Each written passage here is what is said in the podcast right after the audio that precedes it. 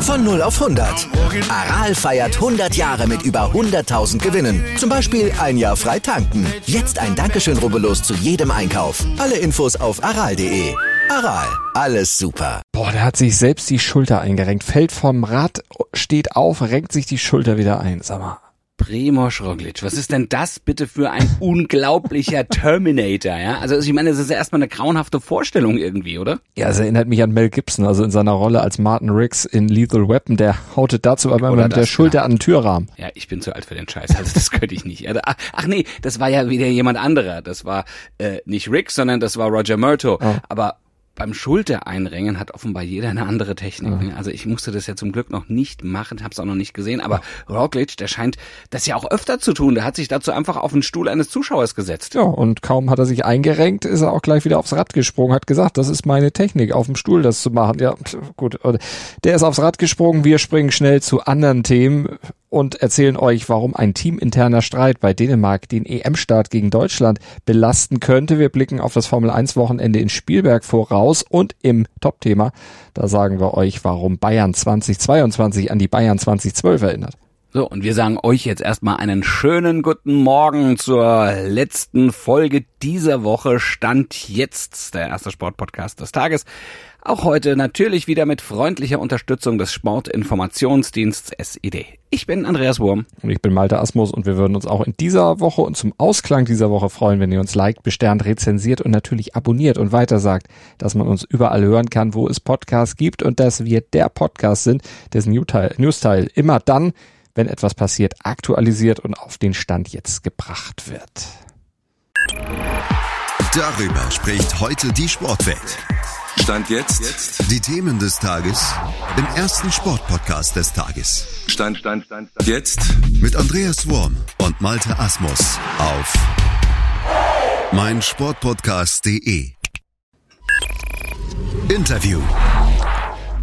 Heute Abend geht's los. Das Unternehmen EM für die deutschen Frauen startet in London. Da geht's um 21 Uhr gegen Dänemark und die Vorfreude, die ist schon lange riesig, sagt Julia Gwynn.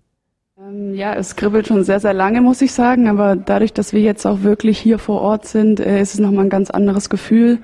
Und auch, dass unsere beiden ersten Spiele auch schon ausverkauft sind, ist einfach was sehr, sehr Schönes und was, glaube ich, auch die Entwicklung im Frauenfußball nochmal widerspiegelt. Und das lässt so ein Fußballerherz schon höher schlagen. Deswegen einfach pure Vorfreude. Ich glaube, wir haben einfach eine sehr, sehr gute Energie momentan im Team und wir freuen uns einfach alle auf dieses Spiel und können es kaum erwarten, dass es endlich losgeht.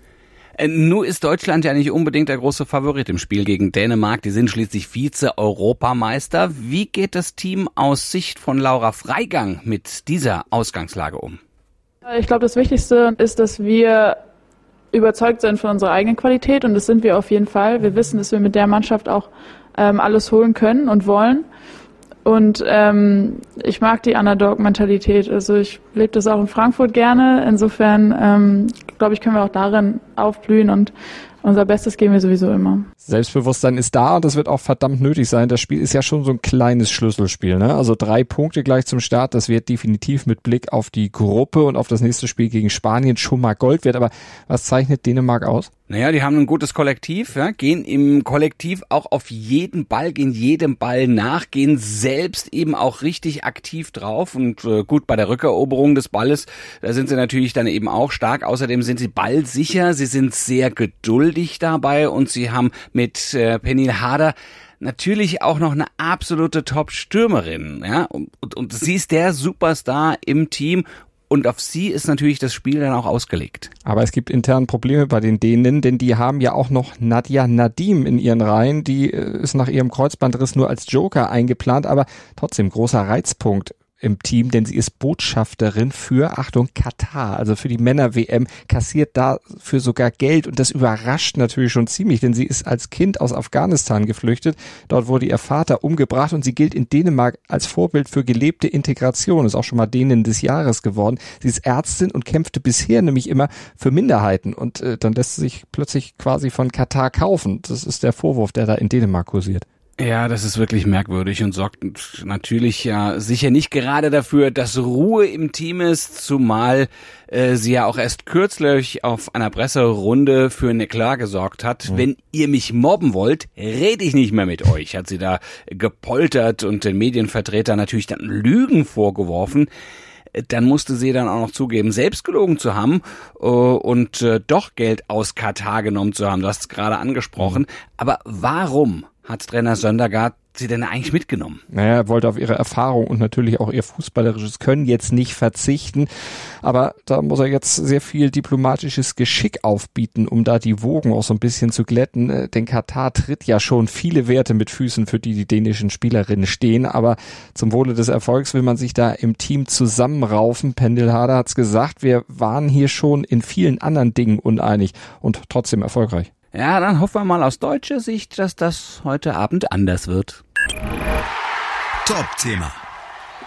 Ja, alles wie immer bei den Bayern könnte man meinen, die Vorbereitung startet und die Bosse, natürlich allen voran Oliver Kahn, geben wieder die höchsten Ziele aus. Ein Titel ist Minimum, aber eigentlich und nicht nur hinter vorgehaltener Hand müssen es zwei, am besten sogar drei werden. Ja, aber es sind in diesem Jahr trotzdem ein paar Dinge anders als zumindest in den letzten beiden Jahren, denn Borussia Dortmund macht mit der Androhung, die Bayern jetzt endlich mal attackieren zu wollen, auch mal ernst.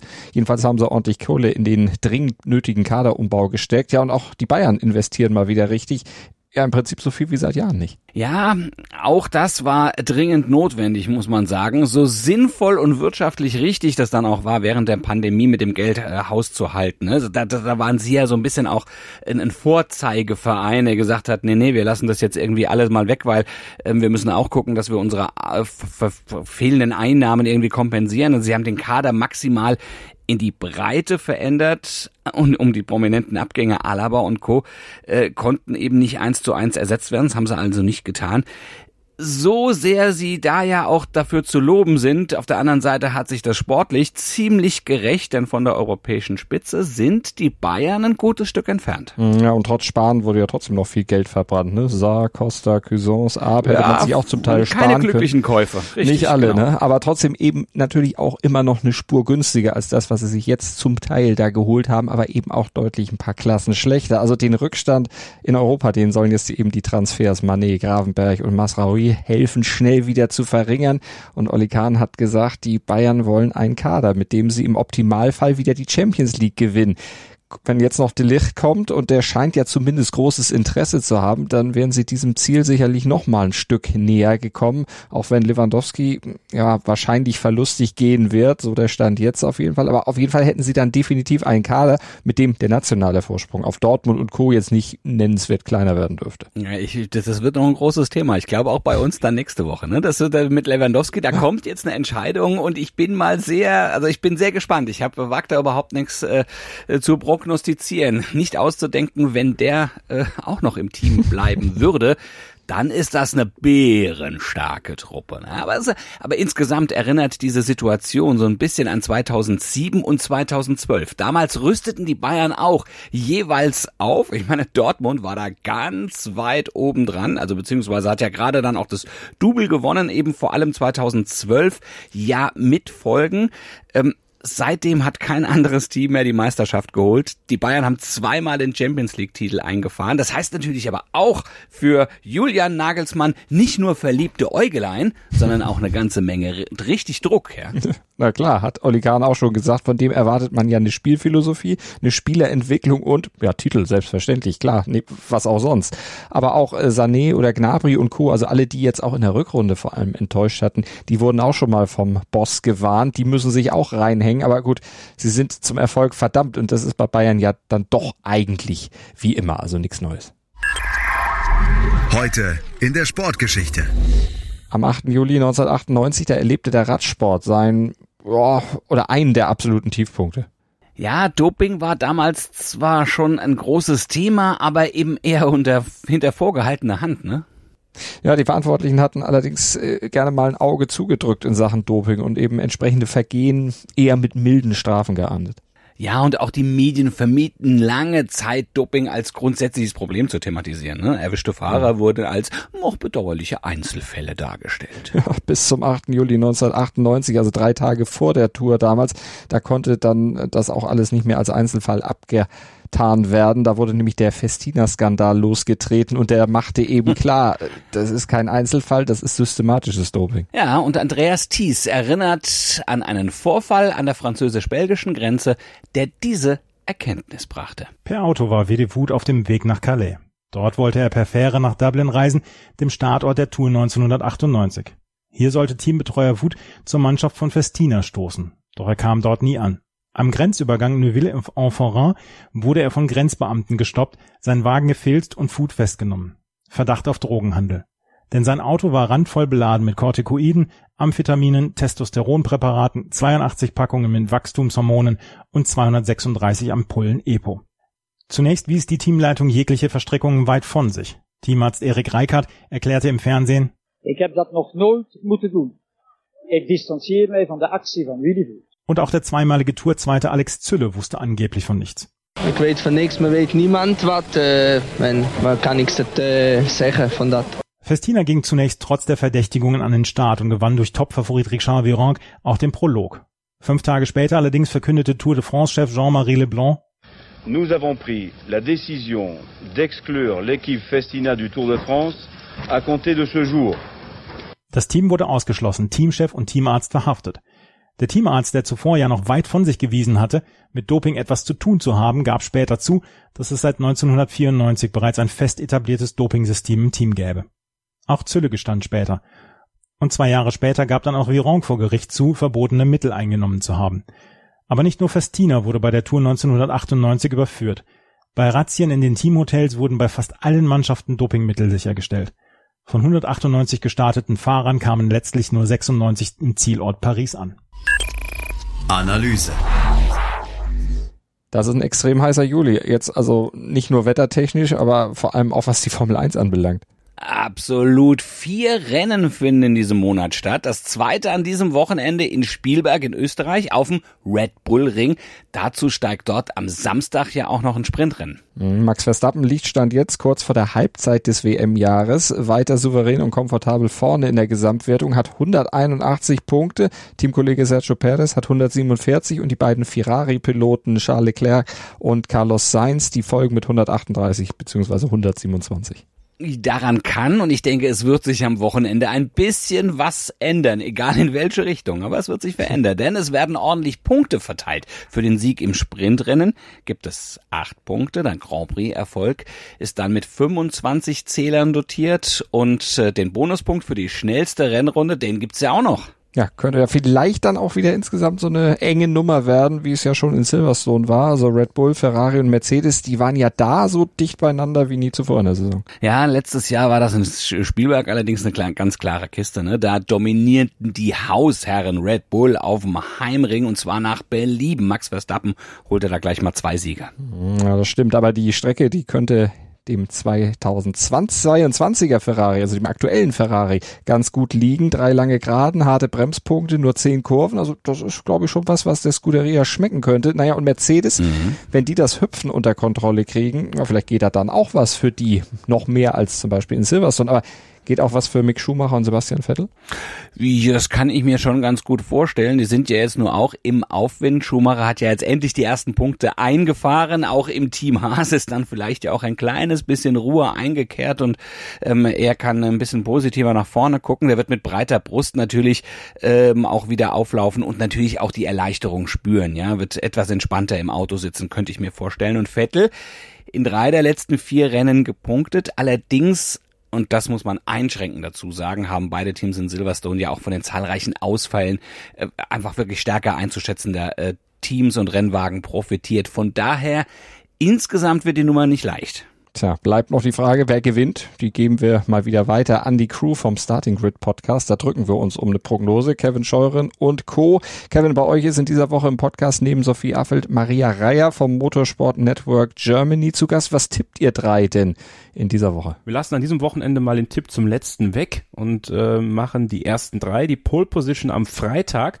den Sprint am Samstag, wer den gewinnt und welches Team Best of the Rest wird. Äh, Sophie fängt heute mal an. Ich habe Pole Max Verstappen, Sprintsieger Max Verstappen. Ähm, hattest du jetzt auch nach dem Podium gefragt, ja, oder? Ja, ja klar. Hallo. Ja, okay, das, das habe ich gar nicht mehr im Kopf.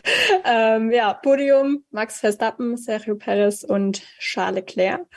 Und Best of the Rest habe ich gesagt McLaren, weil ich glaube, das ist eine Strecke, die Lando Norris ja sehr mag. Und ähm, ja, das habe ich so oft Alpine in letzter Zeit gesagt, deshalb heute mal was anderes. Ja, guck mal, dann äh, kann ich direkt sagen, ich habe alles gleich, außer Best of the Rest. Da habe ich okay. Alpine genommen diesmal. Ja, immerhin, ja. hat ja auch gut funktioniert die letzten Wochen, die letzten mal, beiden Wochen, muss man sagen. Äh, weil Andrea Schlager hat Heimspiel, ja, die wird dann richtig gut drauf sein, dann wird Fernando gut drauf sein, ja, und dann sind alle gut drauf. Und dann äh, wird er Best of the Rest werden, liebe Freunde. Maria, deine Tipps bitte. Ich muss leider auch Pole Position Max Verstappen sagen, aber im Sprint vielleicht Charles Leclerc, im Rennen dann aber doch wieder Max Verstappen, Sergio Perez und Charles Leclerc. Und Best of the Rest Alpine und Fernando Alonso. Und das mit dem Schlager-Effekt, ähm, das, das werden wir uns merken. Also da werden wir ein bisschen das Auge drauf werfen. Das bringt der Sporttag. Stand jetzt. Klar, die Europameisterschaft startet für die deutschen Frauen. Das ist sicherlich das Top-Thema heute. Aber in Wimbledon geht's ja auch hoch her. Naja, es sollte hoch hergehen, denn eigentlich sollte Rafael Nadal ja gegen Nick Kyrgios das Halbfinale spielen, aber seine Bauchmuskelprobleme lassen das nicht zu. Nadal gab gestern Abend noch in einer Pressekonferenz bekannt, dass er das Turnier wegen der Verletzung leider aufgeben muss. Verdammt bitter, aber ein Spiel gibt's ja wenigstens. Im zweiten Halbfinalduell trifft Vorjahressieger Novak Djokovic auf den britischen Hoffnungsträger Cameron Norrie. Und bei der Tour de France, da geht's auf der siebten Etappe der ersten wirklichen Bergankunft entgegen, die Planche de Belleville, mit bis zu 24 Steigungen auf den letzten sieben Kilometern. Also da möchte ich nicht mal das Rad schieben und äh, das nach fast 170 Kilometern, die die Fahrer bis dahin schon in den Beinen haben. Ja, also das ist, äh, wird auch ein spannendes Ding und ähm, insgesamt guckt man ja die Tour de France auch wieder ein bisschen lieber und ein bisschen entspannter. Hast du was Schönes vor am Wochenende, was Sportliches oder machst du, Nö, machst du nur? Ich mach Pause, Ruhe und ein bisschen, bisschen Fernsehen. Du, genau, du machst mal, mach mal Sportpause, so wie die letzten Tage. Im, im, wie immer. Das, der, der, genau. Ja, gut, ich mache ein bisschen Radio und ähm, guck, ja, ich habe dann auch Gelegenheit, bisschen Sport zu gucken. Darauf freue ich mich sehr. Die Themen haben wir angesprochen. Also machen wir den Sack zu für diese Woche und wünschen euch einen wundervollen Tag und einen perfekten Start ins Wochenende. Malte, wir sind Montag 7.07 Uhr dann wieder da, ne, im Podcatcher eurer Wahl und auf mein Sport sportpodcast.de. Und nur weil Wochenende ist, fange ich doch nicht mit Sport an. Das ist doch nur. Ja, da hast du vielleicht recht. Gut, ich habe auch, ich habe ich hab Turnschuhe im Kofferraum liegen. Das muss reichen. Ich trage sowieso Turnschuhe, aber das heißt ja nicht, dass ich sie dann sportlich benutzen muss. Das sind ja Allerweltsschuhe. Nein, nein, nein, nein. Um Gottes Willen, um Gottes Willen. Das ist ein, ein Style-Objekt. Das passt richtig, schon so. Richtig, Denkt genau. das abonnieren und bewerten und dann hören wir uns am Montag in alter Frische. Große Kuss von Andreas Wurm und Malte Asmus. Und falls ihr Schultern einrenken wollt, guckt Lethal Weapon. Da seht ihr, wie das geht. Boah. Ja, oder guckt Radrennen. Oder geht so. ja auch. so, gut. Wieder live von Ihrem Toyota-Partner mit diesem Leasing-Auftakt. Der neue Toyota Jahreshybrid. Ab 179 Euro im Monat. Ohne Anzahlung. Seine Sicherheitsassistenten laufen mit. Und ja, ab ins Netz mit voller Konnektivität. Auch am Start die Toyota Team Deutschland Sondermodelle. Ohne Anzahlung geht's in die nächste Runde. Jetzt los sprinten zu Ihrem Toyota-Partner.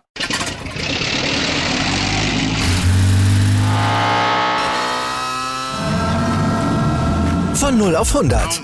Aral feiert 100 Jahre mit über 100.000 Gewinnen. Zum Beispiel ein Jahr frei tanken. Jetzt ein Dankeschön, rubbellos zu jedem Einkauf. Alle Infos auf aral.de. Aral, alles super.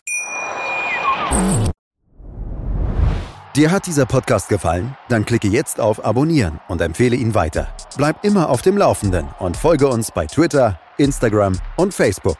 Mehr Podcasts aus der weiten Welt des Sports findest du auf mein Sportpodcast.de.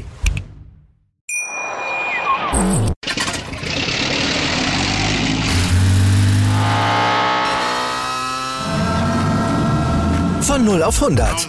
Aral feiert 100 Jahre mit über 100.000 Gewinnen. Zum Beispiel ein Jahr frei tanken. Jetzt ein Dankeschön, rubbellos zu jedem Einkauf. Alle Infos auf aral.de. Aral, alles super.